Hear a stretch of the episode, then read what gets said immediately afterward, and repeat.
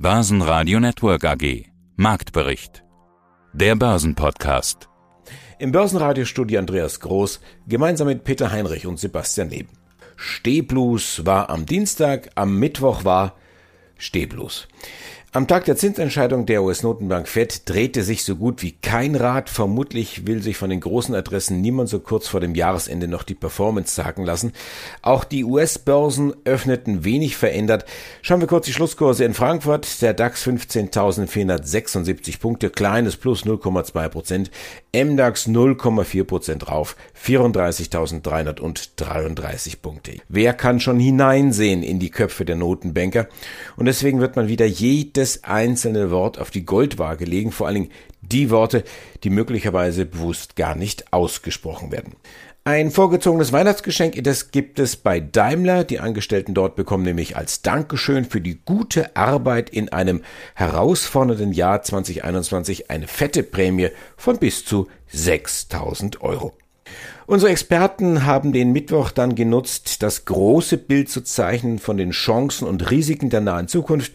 Charttechnik ist ebenso dabei wie erstaunliche Zahlenwerke aus den Unternehmen. Die Auszüge aus unseren Interviews gibt's wie immer für Sie hier im Marktbericht gleich im Anschluss und ausführlich und vor allen Dingen in voller Länge dann auf börsenradio.de und in der Börsenradio App.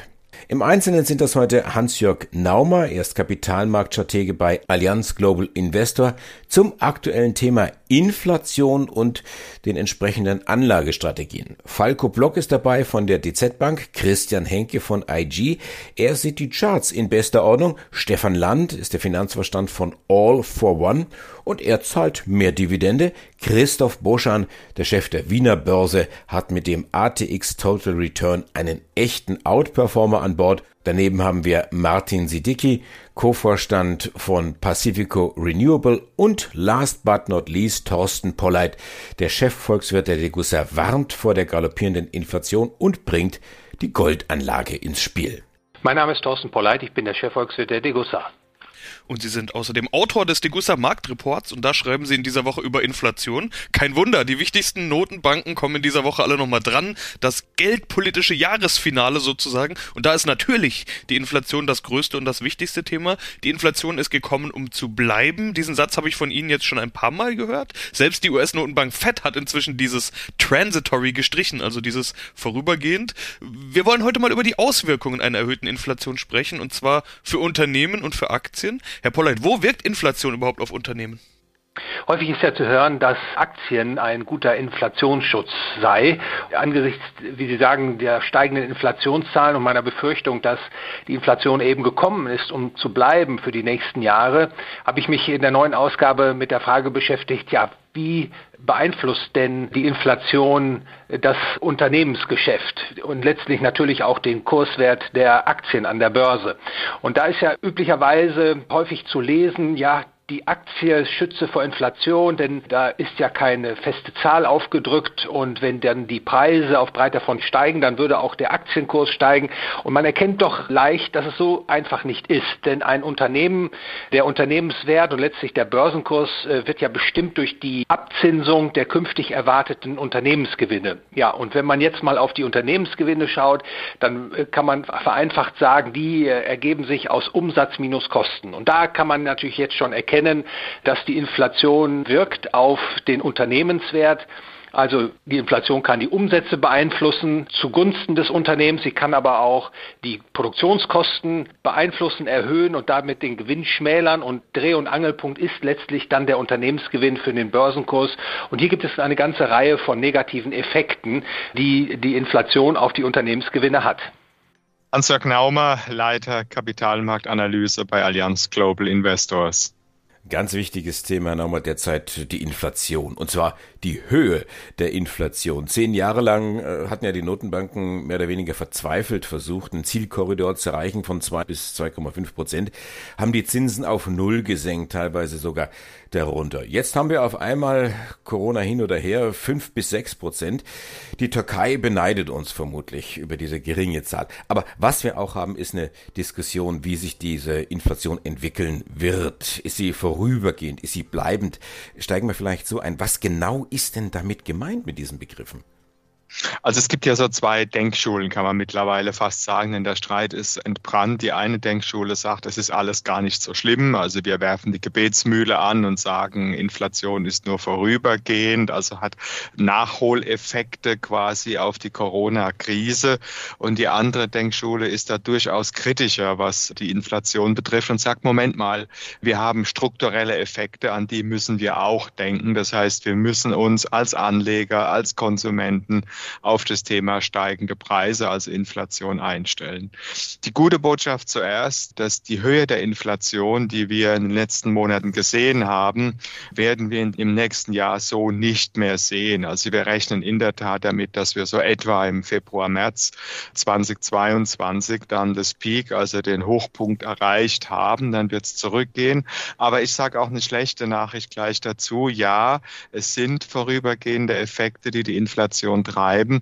Aber es gibt auch eine Menge struktureller Effekte und an die müssen wir sehr, sehr wohl denken. Das heißt, wenn ich Sie richtig verstehe, es kann sein oder es wird vermutlich auch mit hoher Wahrscheinlichkeit so sein, dass die Inflation auch ein bisschen dann am Ende des Tages bleibt. Also es wird einiges bleiben von der Inflation. Wir gehen davon aus, dass die Zielrate der EZB, die ja bei zwei Prozent liegt, auf jeden Fall erreicht, eher überschritten wird. Also wir sehen das Risiko, dass es äh, drüber zu liegen kommt, sehr deutlich. Warum sage ich das nun? Man muss sich klar machen, die Zentralbanken weltweit äh, haben sehr spät reagiert, äh, haben sich gemütlich zurückgelehnt, schwenken ganz langsam und sehr unterschiedlich jetzt erst bei. Und diese Liquidität wird sich auch in den Preisen entladen. Äh, wir müssen uns auch klar machen, wir haben eine hohe Staatsverschuldung. Es gab starke Nachfrage von Seiten der Staaten im puncto Corona-Bekämpfung. Wir haben einen demografischen Effekt, äh, gerade auch in den Industrieländern. Also wir sehen zum Beispiel, dass immer mehr Menschen in Rente gehen und weniger nachkommen. Auch das wird sich auf die Preise auswirken und wir haben steigende Immobilienpreise und die EZB hat zu Recht angekündigt, dass sie auch den Eigenheimbesitz kalkulatorisch im Warenkorb äh, anrechnen wird, also eine Art kalkulatorische Miete. Auch das wird nochmal dazu führen, dass die Preise steigen. Also eine Reihe von strukturellen Faktoren. Insofern Anleger müssen sich darauf einstellen. Inflation ist wieder ein Thema. Sie haben es natürlich gemerkt, es ist für mich kein Hyperinflationsszenario. Da sind wir weit entfernt. Ne, aber die EZB wäre gut beraten, jetzt was zu tun, beizusteuern und die Anleger sind gut beraten, das zu antizipieren. Christoph Boschan, CEO der Wien-Prager Börsengruppe. Ich startete ja vorhin das Interview mit, es war ein gutes Jubiläumsjahr der Wiener Börse. Betrachten wir den ATX TR Total Return. 2020 hatte der ATX alt ausgesehen. Dafür ja. 2021 überkompensiert. Ja. Also rund 40 Prozent plus jetzt im Total Return. Im Vergleich der DAX heuer, ja, mal gucken, so 13, 14 Prozent momentan. Wo kommt der Schub her? Wie kann man ja, es erklären? Der Schub lässt sich einfach erklären. Also erstmal ist ja grundsätzlich so, dass man etwas mehr Volatilität hat in denjenigen Märkten, die nicht ganz so breit aufgestellt sind. Dazu gehört der ATX zweifellos. Haben einen deutlichen Schwerpunkt auf sehr klassischen Industrien, Stahl, Banken, Versicherer, Versorger. Ja, also das, was man als die klassischen Zyklika bezeichnet. Und während zu Beginn der Corona-Krise natürlich insbesondere die US-amerikanischen elektronischen Plattformmodelle im Vordergrund standen und auch im Anleger Interesse standen, hat sich das ja dann deutlich gewandelt. Und ja, seit dem Ende des vorangegangenen Jahres, also Ende 2020, haben wir ja doch einen deutlichen Aufholprozess dieser klassischen traditionellen Zyklika erlebt, so dass man heute ja sagen muss, die Börsen, nicht nur in Österreich, auch weltweit, haben die Krise ja längst überwunden und schauen da schon weit, weit in die Nachkrisenzeit äh, hinein. Jetzt kann man sich natürlich freuen über diese 40 Prozent year to date und ja, tatsächlich ist der ATX da in der entwickelten Kapitalmarktwelt Best Performing Index. Aber diese Momentaufnahmen sowohl der drastischen Rückgänge wie der übermäßigen Zuwächse, das ist natürlich schön, aber die Realität eines Privatanlegers sollte doch immer eine langfristige Anlage sein. Und da kann man ja die Leute nicht genug darauf hinweisen. Die langfristigen Kapitalmarktrenditen für Privatanleger liegen da im Bereich, naja, von 7, 8, 9 Prozent. Das ist die Realität. Das ist das, was der Markt hergibt. Martin Sidiki, ich bin einer der beiden Co-CEOs der Pacifico Renewable Yield AG. Wir sind ein unabhängiger Stromerzeuger aus erneuerbaren Energien oder aus erneuerbaren Quellen sind seit 2019 an der Börse und haben zwei ganz spannende Jahre hinter uns und freue mich besonders über das letzte Jahr berichten zu dürfen. Und damit ist gemeint 2021, was sich nämlich jetzt dem Ende zuneigt. Da ist wirklich viel passiert. Überall kommen jetzt ja die saisonal typischen Jahresrückblicke, aber bei Ihnen lohnt sich's wirklich mal, denn es hat sich viel verändert. Sie sind gewachsen, das Portfolio wurde deutlich ausgebaut. Erneuerbare Energien, Solarparks, Windparks, das ist Ihr Geschäft. Rund 100 Megawatt habe ich gesehen, sind hinzugekommen im Jahr 2021. Wie ist denn jetzt Ihr Fazit für dieses Jahr? Mit den, also mit den 100 Megawatt oder knapp 100 Megawatt, das sind ganz genau leider nur 99, aber es ist legitim, das auf 100 zu runden. Sind wir natürlich wahnsinnig happy ähm, vor dem Hintergrund, dass wir ein junges Unternehmen sind und dieses Jahr zwei Dinge ganz besonders gut aus unserer Sicht gemacht haben. Zum einen haben wir unsere Pipeline, die wahnsinnig wichtig für uns ist, da sich aus dieser Pipeline die Akquisitionen darstellen lassen. Pipeline heißt bei uns, dass wir Partner haben, die in Abstimmung mit uns und in Partnerschaft mit uns die Projekte entwickeln und uns dann zum Verkauf anbieten, dass wir diese Pipeline massiv ausgebaut haben und eben nicht nur die Pipeline ausgebaut haben, sondern eben auch zeigen konnten, dass wir in der Lage sind, aus dieser Pipeline erfolgreich zu akquirieren. Und darüber hinaus, und das ist sicherlich auch noch eine schöne Eigenschaft unseres Geschäftsmodells, dass wir nicht nur von der Pipeline abhängen, sondern dass wir auch von Projektentwicklern Anlagen erworben haben, mit denen wir keine Partnerschaften haben. Also wir haben auch gezeigt, dass wir in der Lage sind, am Markt Projekte zu zu erwerben. Insofern ist das Jahresfazit für uns, dass wir die Pipeline ausgebaut haben, damit das Wachstum auf ganz lange Zeit sichern konnten und eben auch unter Beweis stellen konnten, dass wir in der Lage sind, dieses Wachstum zu exekutieren und aus der Pipeline eben auch erfolgreich Akquisitionen umsetzen zu können. Es gab auch seit dem letzten Gespräch nochmal Akquisitionen. Die Märkte bisher sind äh, Niederlande, da gab es im Jahr zweimal Akquisitionen. Das große Windprojekt in Polen und der dritte Markt ist Deutschland. Wie gut sind Sie denn jetzt aufgestellt Ende 2021? Wir fühlen uns hervorragend aufgestellt mit den 166 Megawatt, die wir dann, wenn alle Anlagen auch operativ sind. Die eine Anlage in Holland ist ja noch im Bau, beziehungsweise bei der letzten Akquisition ist auch noch ein kleiner Teil im Bau. Wenn dann erstmal alles operativ sein wird, sind wir mit den 166 Megawatt sehr gut aufgestellt. Und was uns im aktuellen Marktumfeld besonders gut aufgestellt sein lässt, ist der Umstand, dass wir in Polen aktuell mit der Anlage, die wir kürzlich erworben haben, den kompletten Strom am Markt absetzen und dadurch eben auch von den gegenwärtig hohen Strompreisen profitieren. Mein Name ist Stefan Land, ich bin der CFO der All for One Group SE. Schauen wir uns mal die, die Zahlen an. Es sind die endgültigen Zahlen, das heißt die vorläufigen, die gab es dann schon Mitte November per ad hoc. Einfach die Eckdaten, Umsatz plus 5% auf 373 Millionen, EBIT 20,6 Millionen plus 7% ich weiß, ist eine große Gruppe, sind sehr viele Teile, die da ineinander greifen. Aber ganz kurz gefragt an den Fachmann, was waren die Treiber im abgelaufenen Geschäftsjahr?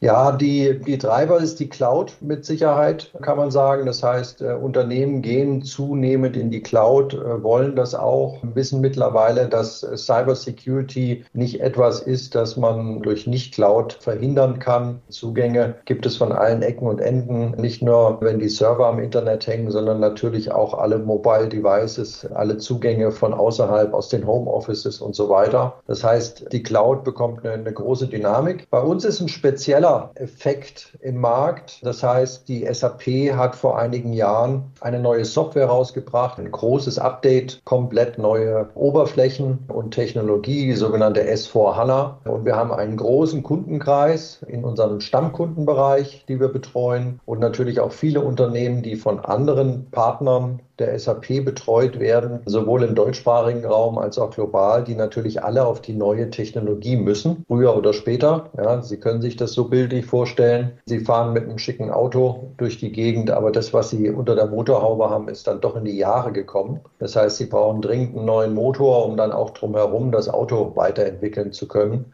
Und so geht es unseren Kunden auch. Wir selbst sind bereits vor zwei Jahren auf S4 HANA als eigenes Unternehmen gegangen. Wir haben ja auch 2000 User jetzt 2500 und das trifft für unseren ganzen Kundenstamm zu. Das heißt, da kommt eine Art Welle auf uns zu und die SAP selbst sagt ja, dass sie ab 2027 dann auch keinen Support mehr macht, keine Wartung und bis dahin sollten dann alle Kunden möglichst drüben sein. Jetzt hatten wir jetzt am Wochenende auch das BSI, was gewarnt hat vor einer Softwarelücke und es scheint, ich bin kein Fachmann, relativ weit verbreitet zu sein, dieser relativ kleine Programmcode. Ist das etwas, wo Sie dann wuchern können und sagen, wir sind da die Experten, wir helfen euch? Oder ist das eher so ein Bremser, wo dann alle sagen, oh, ich hab's ja immer gewusst, Cloud ist dann doch nicht so sicher? Ja, ist kein spezielles Cloud-Problem. Beziehungsweise, was ist die Cloud? Wenn Sie nicht in die Cloud gehen wollten oder ähnliches, dann müssten Sie schon Firmenhandys einziehen. Da geht es mal als allererstes los. Computerarbeit wäre dann auch schwierig. Sie müssten sich ein eigenes LAN bauen an einem Standort. Sie müssten eine Firma sein an einem Standort. Global ist es auch schwierig. Ja, Sie müssten dann die Daten, die Vertriebsgesellschaften vielleicht mit DHL bringen jeden Tag oder Sie würden zurück aufs Fax gehen oder Telex. Also Sie kommen aus der Cloud nie ganz drum rum, auch wenn Sie das gerne möchten am Ende vom Tag. Ist kein spezielles Cloud-Problem. Wir müssen damit leben. Das ist Teil unserer Expertise. Ja, Cybersecurity ist äh, sicherlich ein sehr, sehr großes Risiko. Die Risikolandscape hat sich sehr stark geändert. Früher war die Haftpflichtversicherung oder die Unterbrechungsversicherung oder die Brandversicherung wichtig. Ähm, heute ist in vielen Industrien und vielen, insbesondere im Dienstleistungsbereich, das Thema Cybersecurity ganz oben. Das sieht man ja auch, das muss man ernst nehmen. Wir haben eine eigene Organisation dafür, sowohl intern als auch für unsere Kunden. Wir helfen auch schon Probleme haben, also die Hackerangriffe nicht abwehren konnten, um wieder auf die Spur zu kommen. Und wir helfen ihnen natürlich präventiv in der Vorbeugung. Wir selbst haben eine eigene ausgefeilte Organisation gruppenweit, um uns sicher zu machen für uns, unsere Daten. Und wir haben ja etwa 400 Industrieunternehmen in unserer Cloud, die wir betreuen. Das sind ja teilweise richtig große Unternehmen mit vielen Milliarden Umsätzen. Und von daher haben wir da natürlich eine spezielle Expertise. Ja, einen schönen guten Tag. Mein Name ist Falco Block. Ich bin Derivate-Spezialist bei der DZ Bank in Frankfurt. Haben wir jetzt eine Weihnachtsrallye? Hatten wir schon eine? War die schon im November? Kommt da noch eine? Also, das sind Fragen, die werden wir erst am 24. so richtig klären können. Wenn Sie jetzt auf das Jahr 2021 zurückblicken, wie sieht denn Ihr Fazit aus? Also 2021 war genauso wie das Jahr davor mal wieder ein außergewöhnliches Börsenjahr. Es war nicht schlecht, es hatte seine Höhen, es hatte seine Tiefen, aber natürlich wieder Ausprägungen, die wir so alle nicht ganz erwartet hatten. Es begann ja eher etwas geruhsam. Es gab ja die entsprechenden Corona-Verordnungen, die uns alle eingeschränkt Möglichkeiten nur gaben, rauszugehen. Restaurants hatten zu, Hotels. Und das hat natürlich vor allem den Dienstleistungssektor sehr stark mit in Leidenschaft gezogen. Aber auf der anderen Seite hat sich gezeigt, dass es viele Unternehmen gibt, die sich relativ gut mit der Gelegenheit oder Angelegenheit auseinandergesetzt haben und die nicht wie der Dienstleistungssektor Hotels und Tourismus ja so drunter gelitten haben. Und dann hat die Börse wieder gespiegelt und dann kam ja dieser Effekt des Post-Corona-Booms. Die Börse nimmt das ja auch immer voraus. Und dann kann man sagen, zumindest in Europa ging es ja so bis Mitte des Jahres auch kräftig bergauf. Das hat sehr gut funktioniert. Ja, und dann begannen so die ersten Probleme mit Lieferketten, dass eigentlich die Nachfrage zu hoch war. China hat seine Häfen dicht gemacht, nur wegen weniger Corona-Fälle. Ja, und dann merken wir plötzlich dieses feine Zahnradgetriebe, wie wir es in unserer Wirtschaft haben, mit Just-in-Time-Lieferungen, das ist überhaupt nicht darauf ausgelegt, ein bisschen flexibel zu sein. Und wenn dann ein Hafen mal ein oder sogar zwei Wochen dicht gemacht hat, dann gab es natürlich diese riesigen Probleme. Anschließend kam das Thema mit den Inflationssorgen, werden dann die Notenbanken ihre Zinsen anheben müssen, schneller als noch gedacht. Dann der stagnierende Impffortschritt, der alle so ein bisschen gedämpft hat. Also von daher muss man schon sagen, ein Auf und Ab, das den Aktionär dann entsprechend auch mitgenommen hat. Diese Woche kann ja noch ziemlich spannend werden. Ein bisschen Spannung ist ja noch drin. Wir haben jetzt die Fed, die EZB, großer Verfall. Kann sich da noch was tun oder ist eigentlich das Jahr beendet? Das ist eine gute Frage. Wir hatten letztens auch eine Diskussion auch mit unserem Research noch über das Thema. Wir sind eigentlich so schon so ein bisschen übereingekommen, dass die Jahresendrallye relativ früh dieses Jahr eigentlich schon stattgefunden hat. Oktober, November, da gab es ja entsprechend äh, kräftige Aufstiege und zuletzt dümpelt die Börse so ein bisschen vor sich hin. Es gibt so eine Gemengelage auf, auf der einen Seite natürlich gute Gewinnerwartung fürs nächste Jahr. Auf der anderen Seite die Sorgen eben, was wird jetzt mit einer neuen Variante, die wir so jetzt haben, Omikron, da könnte ja vielleicht noch was kommen, die ja sehr infektiös sein soll. Man weiß noch nicht genau, ist sie wirklich gefährlicher oder nicht. Was ist mit diesem schleppenden Impffortschritt? Wird die Notenbank in den USA, da gucken ja aktuell alle mit Argusaugen drauf, neben einer Rückführung ihrer expansiven Geldpolitik, was ja schon sehr wahrscheinlich ist, vielleicht aber auch die Zinsen deutlich stärker anheben, als es viele aktuell noch so ein bisschen im Blick haben. Ja, und dann natürlich auch mal die Frage, was wird mit entsprechend den Unternehmen, können die sich an die aktuelle Situation gut anpassen? Das sind alles so eine Gemengenlage, die aktuell den Aktionär so ein bisschen wie das Kaninchen vor der Schlange sitzen lässt und auch die wenigsten Aktien Aktienprofis, Fondsmanager sind jetzt auch noch bereit, größere Risiken einzugehen. Das hat man gesehen. Es gibt einige gute Unternehmen, die dieses Jahr sehr gut gelaufen sind. Da sind die Kurse aber wieder zurückgegangen. Das heißt, da wird einfach im Endeffekt jetzt das Orderbuch zugeklappt und da ist eigentlich jetzt nicht mehr so wahnsinnig viel zu erwarten, weil man hat seine Rendite im Sack, kann man sagen. Ja, und viele, und viele Fondsmanager, das ja. finde ich auch spannend. Rendite im Sack und viele Fondsmanager sagen, okay, warum soll ich jetzt auch irgendwas riskieren? Meine Rendite liegt bei, keine Ahnung, 17 Prozent, genau. sieht gut aus, Finger weg.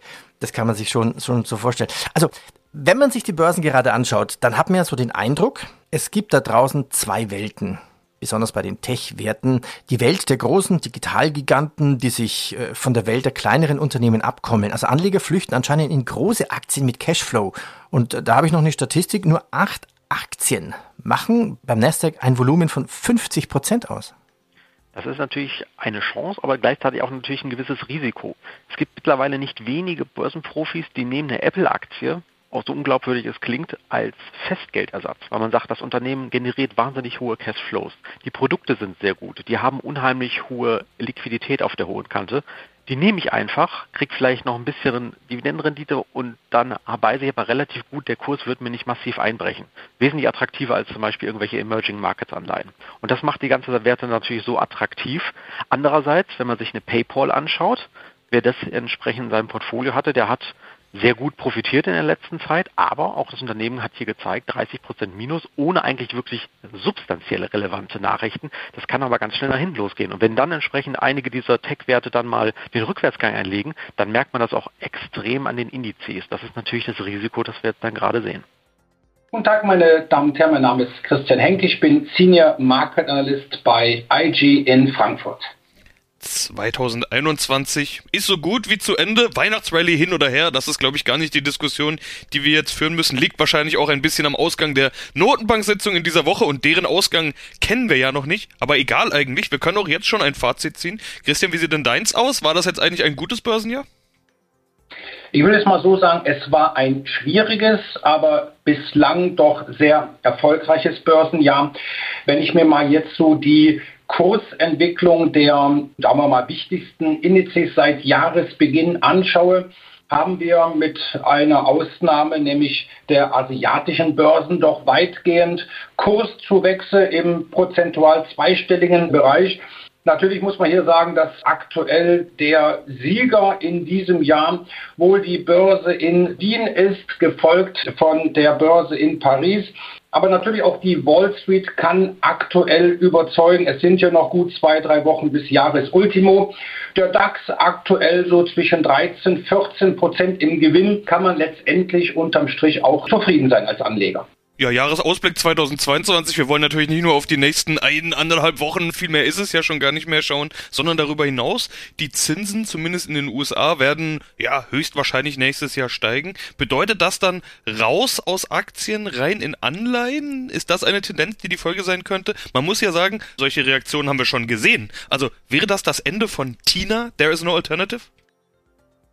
Wenn ich mir das so jetzt anschaue, was wir gerade so in den letzten paar Wochen gesehen haben, erinnert mich das schon natürlich ein wenig so an die Jahre 2007, eher 2008. Da haben wir auch plötzlich eine Flucht aus Aktien und Rohstoffen gesehen und Profiteur waren die US-Anleihenmärkte. Ich würde jetzt einfach sagen, es wäre noch zu früh, um jetzt hier den Rückzug aus den Aktienmärkten letztendlich zu blasen, aber es hängt letztendlich, wie du schon gesagt hast, von der weiteren Geld- und Zinspolitik der US-Notenbank FED ab. Wir schauen natürlich auch, was die Europäische Zentralbank jetzt dann morgen macht. Aber letztendlich sollte natürlich der Anleger genau jetzt sich das anschauen, ob wir vielleicht doch nicht im laufenden Jahr nicht jetzt direkt am Anfang, aber vielleicht doch im Verlauf des äh, kommenden Jahres eine Art Asset-Allokation sehen. Das heißt also wirklich raus aus Aktien rein in Anleihen. Die Aussagen, die Aussichten, was das angeht, sind aktuell unsicher, weil wir haben nicht nur die Inflationssorgen, wir haben nicht nur das äh, ja, vielleicht die Ausweitung des Taperings in den USA und mögliche Zinserhöhungen, vielleicht sogar schon im Mai des kommenden Jahres. Das sind natürlich Unsicherheitsfaktoren, die wir natürlich als Anleger genau beobachten sollten. Das Team vom Börsenradio sagt jetzt Dankeschön fürs Zuhören, wo immer Sie uns empfangen haben. Ich bin Andi Groß. Börsenradio Network AG. Marktbericht. Der Börsenpodcast.